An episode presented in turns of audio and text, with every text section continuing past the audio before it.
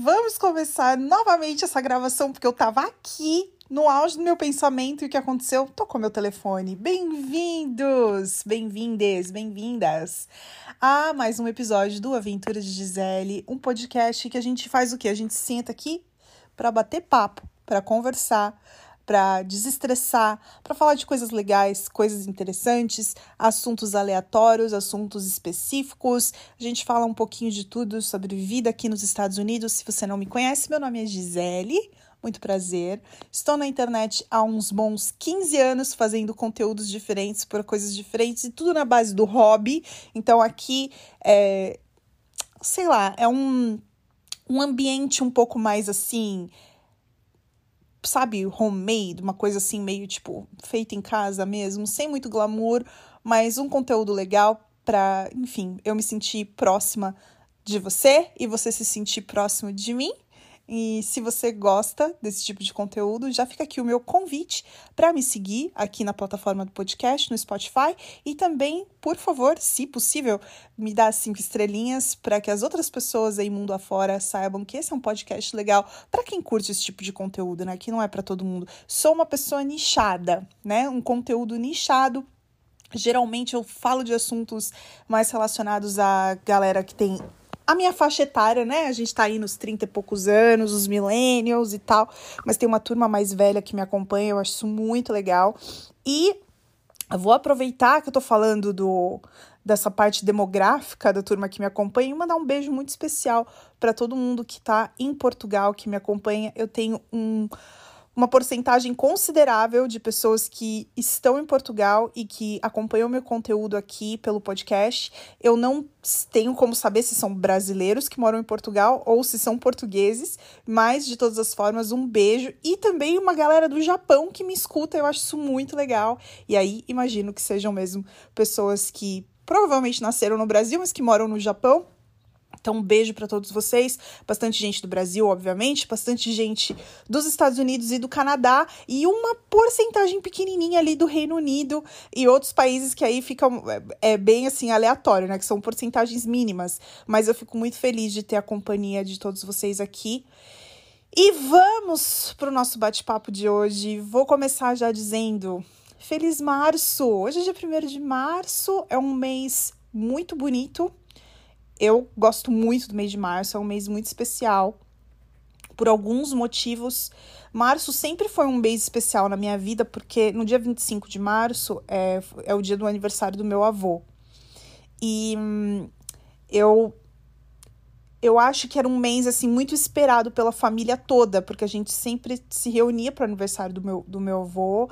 E aí nas grandes datas, assim, por exemplo, quando ele completou 70 anos, depois quando ele completou 80 anos, a gente fazia uma festa que reunia inclusive os parentes um pouco mais distantes, entre aspas, né, distantes assim, para mim, que era neta, mas para ele não são parentes distantes, são parentes próximos. Então, as irmãs dele, minhas tias avós, os sobrinhos dele, né, que aí são primos segundo grau, primos da minha mãe, primos segundo grau meu, sabe aquela coisa bem assim, bem família italiana e, e a gente fazia essas comemorações grandes para ele. Então, março é um mês especial para mim, que eu tenho ótimas recordações, ótimas lembranças. O meu namorado faz aniversário em março também, então hoje a gente comemora o aniversário dele. O meu primo caçula nasceu em março e foi muito especial porque ele é filho do meu tio, que foi o último tio a casar. E ele, sabe quando? Acho que toda família meio que tem isso, assim. Tem uma pessoa que tá ali que é mais velha, que ainda não casou, e aí quando casa fica pensando, ah, será que vai ter filho e tal? E aí veio o filho dele, que é meu primo Vitor, e, e ele é um cara muito legal, assim, é um, é um garoto muito legal. É um milênio, é um milênio, ó, doido, é um Gen Z, sabe? Ele é o primo mais novo que eu tenho. E é aniversário dele daqui a alguns dias. Então, assim, é um mês muito especial para mim. E falando de que eu não tenho como deixar passar, né? Aqui a gente morar morar fora do Brasil, geralmente a pessoa que mora fora do Brasil, ela vai para um lugar frio, que onde o frio existe, né? A maioria das pessoas sai do Brasil assim, Eu fico pensando na turma que vai, por exemplo, para a Austrália. Eu tenho uma, uma conhecida que mora na Austrália, eu vejo bastante os posts dela e, como tá no hemisfério sul, é tudo muito parecido com o Brasil. Clima muito parecido com o Brasil e, assim, acompanha, né? Tipo assim, dezembro é verão e tal. Mas a maioria das pessoas que eu conheço que moram fora acabam indo para o hemisfério norte, onde as estações são opostas, né? Então, a gente não tem como deixar passar esse assunto assim batido. E, cara, março é um mês. É, olha, aqui em Iowa, onde eu moro, é um ponto de interrogação, porque pode ser um mês muito bom e agradável. E pode ser um mês muito complicado, com muita neve, com chuva, com aquele meleiro de neve derretendo, aquele lamaçal, porque eu moro numa área rural tem muita, muito gramado, muita terra, muita coisa. Aí quando neva muito, derrete muito, chove muito, fica aquele lamaçal, os carros ficam super sujos. Então, pode ser um mês super agradável, tipo início da primavera mesmo. Ou pode ser assim, aquele final de inverno que você fala: Meu Deus do céu, eu não vou aguentar, eu vou morrer, esse mês não acaba. Pode ser um jeito ou pode ser de outro. No dia 17 de março é o dia de St. Patrick's Day, que tem os desfiles nas ruas, as celebrações. E eu lembro porque eu, era uma data que eu comemorava muito, eu gostava muito do St. Patrick's Day. E eu lembro de anos, eu ia assim todo ano religiosamente. Eu lembro de anos que eu fui de camiseta e saia curta, de calor, porque tava, sei lá, 22, 23 graus.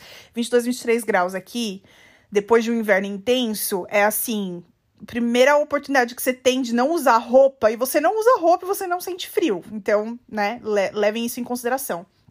E eu lembro de anos que a gente tava assim, tremendo na rua, todo encapotado, todo de, né, da cabeça aos pés, de não aguentar ficar na rua de tão frio que tava. No mesmo dia 17 de março. Então, não dá para saber. É né, um ponto de interrogação muito grande. Mas.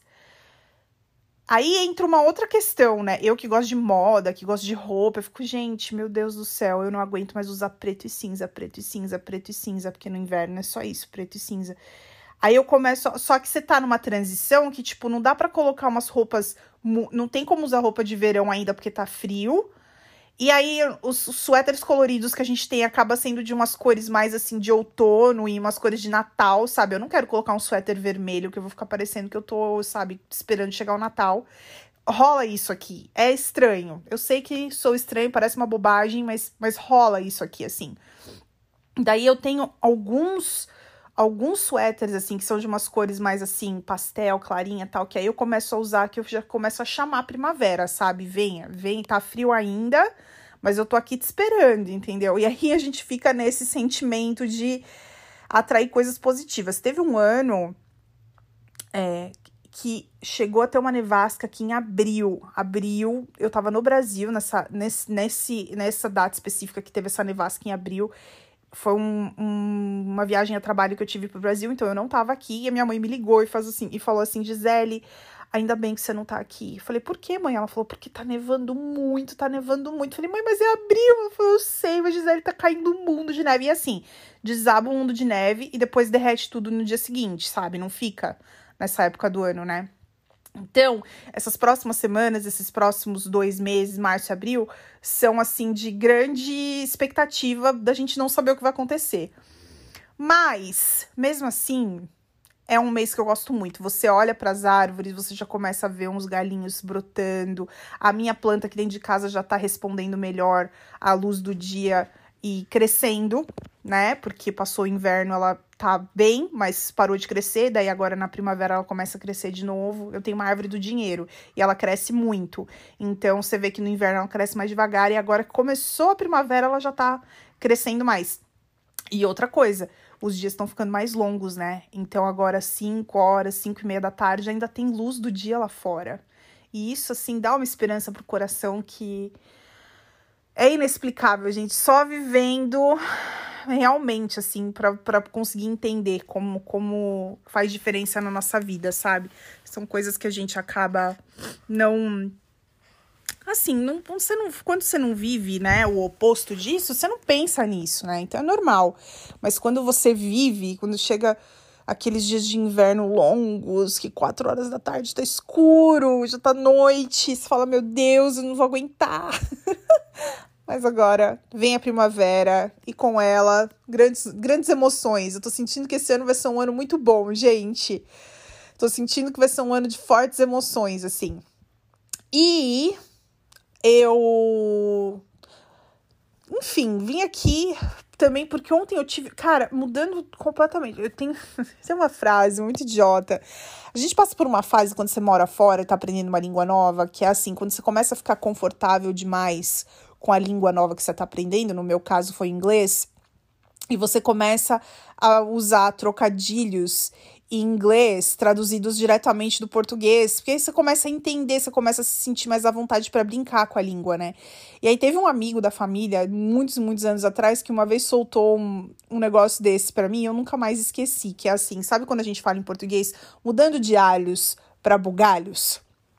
Então, alho em inglês a gente fala garlic.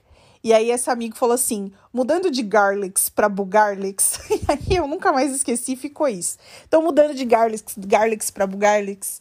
Ontem eu tava pensando por causa de um monte de coisa. Eu acho que foi por causa do BBB. Acho que foi por causa do BBB. Eu tenho acompanhado pela internet. E aí eu fiquei pensando assim, nossa, é, é, sei lá, jogo da discórdia, né? Fiquei pensando um pouco nisso, assim, tipo, ah, você tem que falar de alguém e tal. É uma coisa muito louca, não quero entrar nesse assunto, mas eu tive uma epifania, assim, tipo, que me levou essa coisa toda de você pensar assim em qualidades e defeitos de uma pessoa, sabe quando você, tipo, ah, eu, eu todo mundo tem isso assim, é, de, de olhar para si mesmo e falar, ah, eu tenho tais qualidades, tenho tais defeitos e você conseguir identificar isso nos outros, normal, todo mundo tem, todo mundo sabe. E daí assim, eu tô falando de qualidade e defeito de coisas aceitáveis, socialmente aceitáveis. Então não não quero colocar nessa conversa nesse pensamento é, coisas inaceitáveis, antiéticas e criminosas, né? Então, assim, não é que há ah, um defeito, ele é racista, não, ele é um criminoso. Se ele é um racista, ele é um criminoso, não um defeito. Isso daí é uma falha de caráter, é, não é um defeito, né? Tô falando de coisas assim que são aceitas pra gente viver em sociedade, que você não vai necessariamente prejudicar outra pessoa, sabe? Você não vai ser preso por isso, então tem, tem isso em mente nas coisas que eu vou falar agora. Mas me levou para um, um universo de assim. Cara, você tá passando por, por exemplo, um processo de entrevista, vai, uma entrevista de emprego, daí a pessoa te pergunta, ai, me fale, sei lá, já nem se fala mais assim desse jeito, mas eu vou falar de uma forma bem, sei lá, bem, bem, bem básica. Ah, me, me fale, sei lá, duas qualidades e dois defeitos, ou três qualidades e três defeitos seus. E eu fiquei pensando nisso, porque eu sempre tive muito claro na minha cabeça, sabe? As coisas que eu sei que eu sou boa e as coisas que eu sei que eu posso melhorar, né? Então, que são os meus defeitos, óbvio. E aí, ontem eu fiquei pensando nisso do nada, do nada. E eu cheguei à conclusão que, assim como a diferença entre o remédio e o veneno é a dose, a diferença entre uma qualidade e o defeito também é a dose. Porque tudo de todas as qualidades em excesso, elas podem se tornar um defeito, elas podem se tornar um problema. Todas.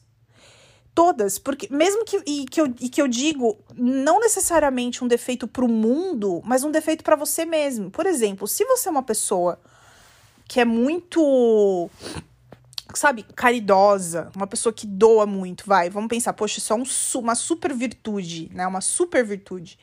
E aí você doa tudo que você sabe, você não, não olha para trás, não é uma pessoa materialista, você dá as coisas, se a pessoa chega na sua casa e fala: "Nossa, que lindo esse seu copo", você, ah, leva para você, pode levar embora. Que é uma pessoa muito assim desapegada. É, em algum momento, isso pode virar contra você mesmo. Pode ser que, porque esse, essa sua qualidade, de forma exacerbada e sem limite, ela vai te causar, em algum momento, vai te causar algum problema. Pode não causar problema para os outros, mas pode causar um problema para você mesmo, né?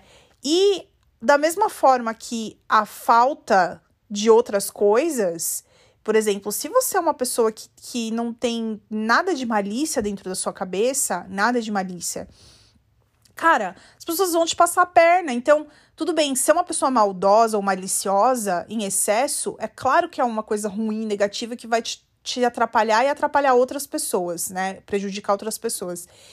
Mas se você não tem nada disso de você, ou muito pouco disso em você, isso também vai te causar problemas. E é a mesma coisa para tudo. Tipo, ah, eu sou uma pessoa muito organizada. Tá, mas a organização em excesso, ela vira um defeito. Porque você não consegue lidar com umas com coisas normais da vida, que é, sei lá, um, um. De novo, um exemplo do copo, né? Um copo fora do lugar, sabe? Que daí já, tive, já vira uma coisa assim, uma, uma obsessão, né? um perfeccionismo, uma obsessão. Que, cara, é, o ser humano que acha que é perfeccionista tá se comparando com quem? Com Deus? Então é uma coisa muito louca, sabe? Pensar nisso, assim. Eu tava. Eu fiquei viajando, viajando. Eu queria muito saber a opinião de vocês, assim, sobre isso, porque eu queria ter com quem conversar sobre isso, sabe? Porque são, são coisas que eu vejo que no meu dia a dia. É, são as diferenças que a gente tem com as outras pessoas, né? Então, dentro da minha família, no meu relacionamento, você vai meio que sentindo as diferenças. E não é porque eu tenho uma qualidade e a outra pessoa não tem, ou a pessoa tem uma qualidade que eu não tenho. Todo mundo, daí é uma coisa que eu acredito, assim, todo, todos nós, a gente é feito das mesmas coisas. O que muda é a intensidade. Então, é óbvio que o ideal seria chegar num equilíbrio certo? Um equilíbrio baseado em quê? Baseado no, no quanto você se sente confortável fazendo ou não alguma coisa. É, tipo, pensa numa matriz, né? Então, de um, de um lado, você tem isso, assim, o que você sente quando você faz ou deixa de fazer alguma coisa. E, em, no contraponto, é o que aquela situação demanda de você. Porque às vezes você pensa, cara, eu não me sinto à vontade de fazer determinada coisa, porém, eu sei que eu preciso ajudar, eu sei que eu preciso pôr um limite, sabe? É, e aí eu vou precisar trabalhar naquela situação para encontrar um equilíbrio, entendeu? E isso é muito difícil, mas ao mesmo tempo é muito necessário. E eu acho que é um exercício que a gente consegue fazer na nossa cabeça para que quando as situações mais assim desafiadoras aconteçam, a gente consiga chegar numa solução, chegar nesse ponto da matriz, sabe? Tipo, XY, mais rápido. Você fala, meu, olha, não é da minha natureza. Por exemplo, eu, depois de muitos anos de terapia, depois de muito. Eu não sou uma pessoa que confronta mais ninguém. Mas isso não é uma, é uma coisa que eu precisei para eu me sentir melhor, para eu evoluir como ser humano, porque eu era uma pessoa que confrontava muito tudo e todos. E aquilo começou a me prejudicar. Então, eu fui aprendendo a ser uma pessoa mais serena. Só que ao mesmo tempo, eu cheguei num ponto que eu não, não tô na serenidade, eu já tava assim, me anulando. De tanto que eu não queria confrontar, eu fui pro outro lado do, do espectro, entendeu? Eu fui pro, pro, pro outro oposto. E aquilo também vai me prejudicar. Então, não é a qualidade ou o defeito, é a medida do que a gente usa. Então, em algumas situações que eu sei que eu vou precisar confrontar, eu tenho que sair dessa minha zona de conforto de não falar nada e me e, e me impor. Em outras situações, que você tá ali dando murro em ponta de faca, só porque essa é a sua natureza, só porque esse é o seu jeito, e você vê que aquilo só tá fazendo mal a você mesmo, também você tem que, sabe, tirar o corpo fora e se resguardar e se colocar numa posição de eu não vou falar mais nada, porque não vale a pena, só eu tô me prejudicando. Então, esse equilíbrio é uma coisa muito difícil. E eu fiquei pensando que talvez numa entrevista, por exemplo, de emprego, essa seria uma super resposta, eu acho, sabe? Tipo, ai, qual o seu. Olha, eu sei que eu tenho todas, todas as coisas dentro, né? Não desse jeito, assim, ah, eu sei que eu tenho todas as coisas dentro de mim, só depende o quanto eu vou usar de cada uma delas. Não, não falar desse jeito, mas falar que, olha, o que eu acredito num equilíbrio. Eu sou uma pessoa que eu sei me impor quando necessário, eu também sei. É, manter a minha opinião para mim mesma quando necessário. Eu acho que, tipo, o equilíbrio é sempre a melhor forma de viver a vida. Eu, como sou, de novo, né, tenho esse, tenho esse perfil mais assim, 880, de nascença. É, para mim, foi uma vida inteira de altos e baixos, tentando me entender e tentando encontrar uma forma de viver onde eu não me sentisse mal, mas também não me sentisse, é, sei lá, prejudicada e, e, invisível, né? Porque para mim era importante ter uma presença em tudo que eu fazia, sabe? E muito tempo da minha vida não era só ter presença, mas eu tinha que estar tá na liderança de tudo, na frente de tudo, todas as ideias, na execução, era sempre tudo, sabe? Tinha que ser eu e tinha que ser feito do meu jeito. Isso me prejudicou muito, muito. Porque ninguém aguenta conviver com isso por muito tempo, né? Os problemas começam a aparecer, seja no trabalho, seja na família no casamento, as, sabe? Isso daí, tipo, tem um preço, né? Assim como você se anular completamente também tem um preço, né? Você ser calminha demais, passiva demais, também tem um preço, né? Então eu fiquei pensando muito, fiquei viajando, viajando nisso ontem, assim, fiquei pensando nisso um tempão e achei que tinha que fazer um bate-papo com vocês, porque eu queria, eu realmente queria muito saber o que, que as outras pessoas pensam disso, assim. É, a gente tem que aceitar alguns limites que a gente tem, né? Isso e mais alguns limites são, são feitos para serem superados também. Porque você vê que você tem uma limitação que você pode melhorar. Talvez seja esse o ponto, né? Entender direito o que, que é que, que você pode regular. Tem coisas que são inegociáveis, né? A honestidade, por exemplo, na minha opinião, você ser honesto. O que, que, o que, que é ser honesto? Honestidade é fazer o certo é, quando ninguém tá olhando. Eu sempre penso isso para mim mesma, sabe? Então, honestidade é uma coisa inegociável. Eu não vou roubar ninguém, eu não vou tirar proveito de ninguém, eu não vou, é, sabe? Eu não vou, eu não vou ser desonesta. Então, isso para mim é inegociável. Uh, minha saúde é inegociável, meu bem-estar é inegociável, né? Mas a vida acontece, tem coisas que acontecem que são colocadas na nossa frente que às vezes a gente tem que lidar com aquilo mesmo e, sei lá, tentar tentar sair o menos afetado possível, né, das situações que são complicadas que aparecem na nossa vida. Mas enfim, fiquei pensando nisso um tempão e e achei legal vir aqui falar desses bugarlics com vocês. E garlics para bugarlics é ótimo. E o que mais? Mudando de novo de assunto, Cara, eu tô muito orgulhosa de mim mesma, porque eu falei para vocês já uns episódios atrás que eu aprendi a tricotar, estou aprendendo a tricotar. E aí eu fiquei muito feliz porque eu fiz uma bolsa. Eu terminei a bolsa ontem. Eu acho que eu vou fazer um vídeo no TikTok mostrando.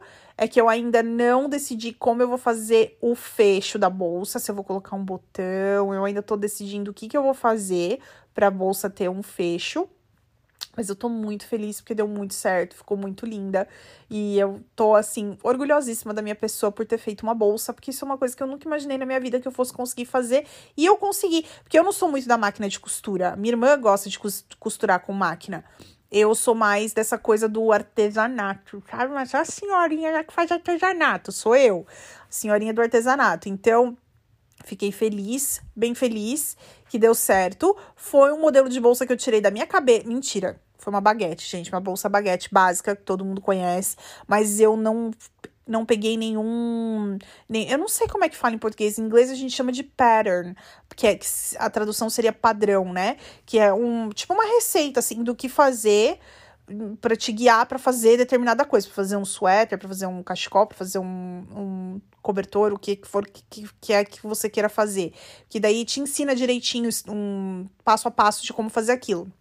E eu não usei de lugar nenhum. Eu simplesmente pensei e fiz a conta, materializei a bolsa na minha frente. E claro, várias vezes no meio do caminho pensei, isso não vai dar certo, isso não vai dar certo, isso não vai dar certo, mas no final das contas deu certo. Eu fiquei muito feliz com o resultado final.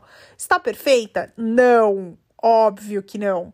Mas é usável? Completamente usável. Ainda mais agora pro verão, vou usar pra caramba. Eu tô super feliz com a minha com o meu accomplishment, né? Conseguir uma coisa assim legal que eu nunca imaginei que fosse conseguir fazer na minha vida. Essa minha conquista. E eu acho que eu vou fazer esse TikTok dela, mas eu não sei, eu não sei se eu eu não sei ainda se eu vou fazer já ou se eu vou esperar para decidir o que vai ser desse meu fecho.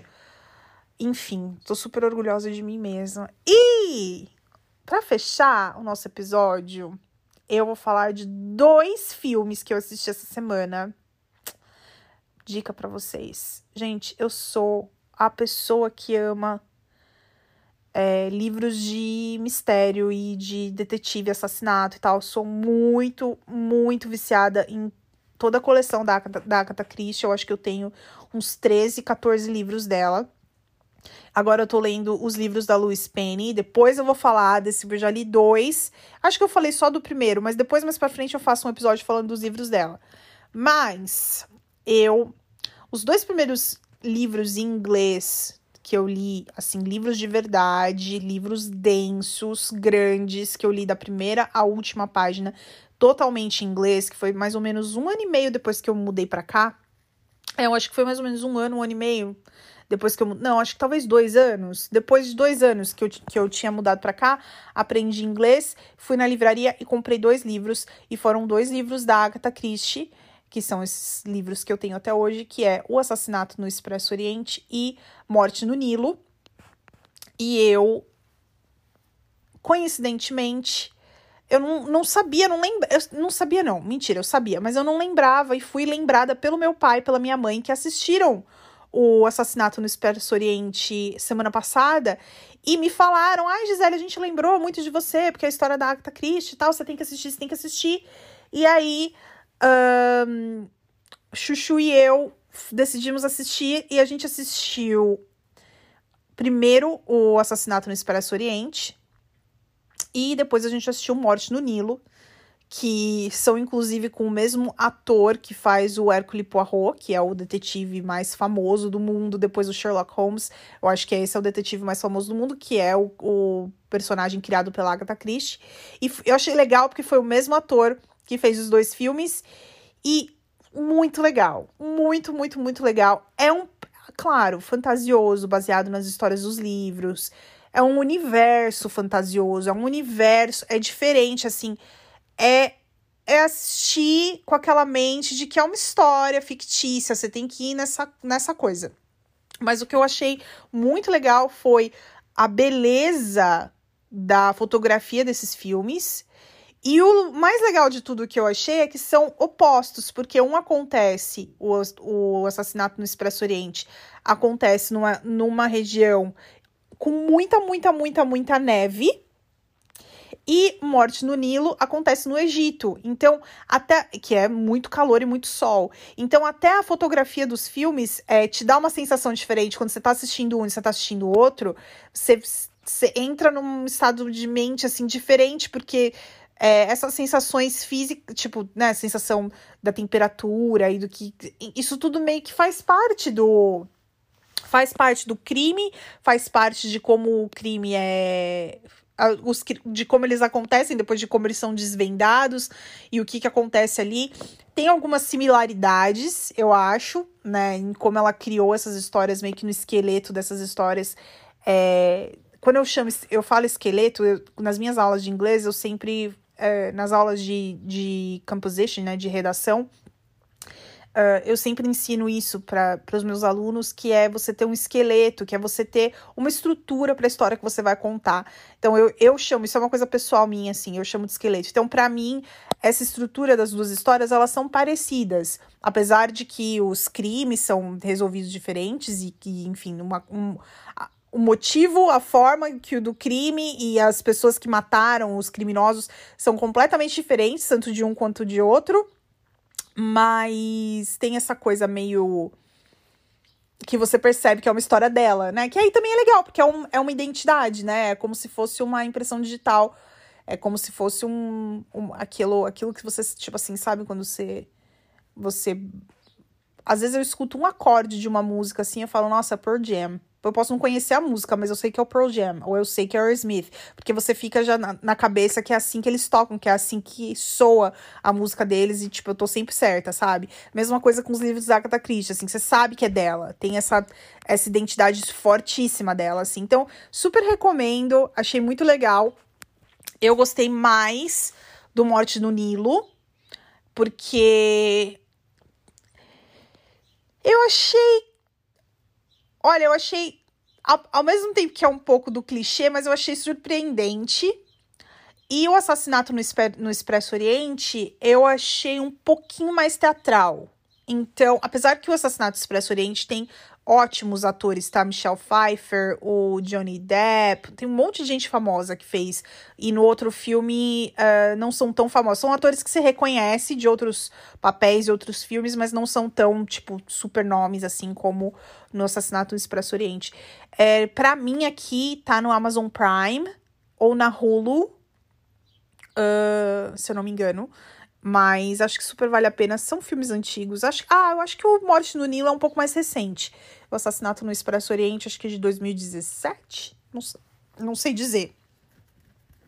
Mas eu curti, gostei. Eu, eu recomendo e acho que é uma boa atividade para se fazer num domingo à tarde, comendo pipoca para quem come pipoca, que não é meu caso, porque eu detesto pipoca, tá bom? Um beijo para vocês. Não deixe de me seguir nas redes sociais, tá tudo aí na descrição do episódio. E a gente se vê muito em breve, tá? Que esse mês de março seja um mês muito abençoado, com muitas boas notícias, com grandes acontecimentos e que a chegada da primavera venha para nós aqui no hemisfério norte de uma forma linda e que a chegada do outono, para quem está no Brasil, para quem está me ouvindo no hemisfério sul, em algum lugar aí onde vocês estão se despedindo do calor para entrar no outono, que também seja uma estação de renovação e de calmaria, de serenidade, de muita reflexão. Eu acho que o outono traz muito isso, assim, muita reflexão, muita aquela sensação de tipo deixa eu pensar, sabe? Um, um, um período, sei lá, que você pode contemplar a natureza, contemplar a vida, já não tem tanta festa, carnaval acabou. Então, assim, vamos entrar num período mais focado e concentrado aí no hemisfério sul e aqui no hemisfério norte, num período de mais agitação e acontecimentos. Um beijo para vocês e até a próxima.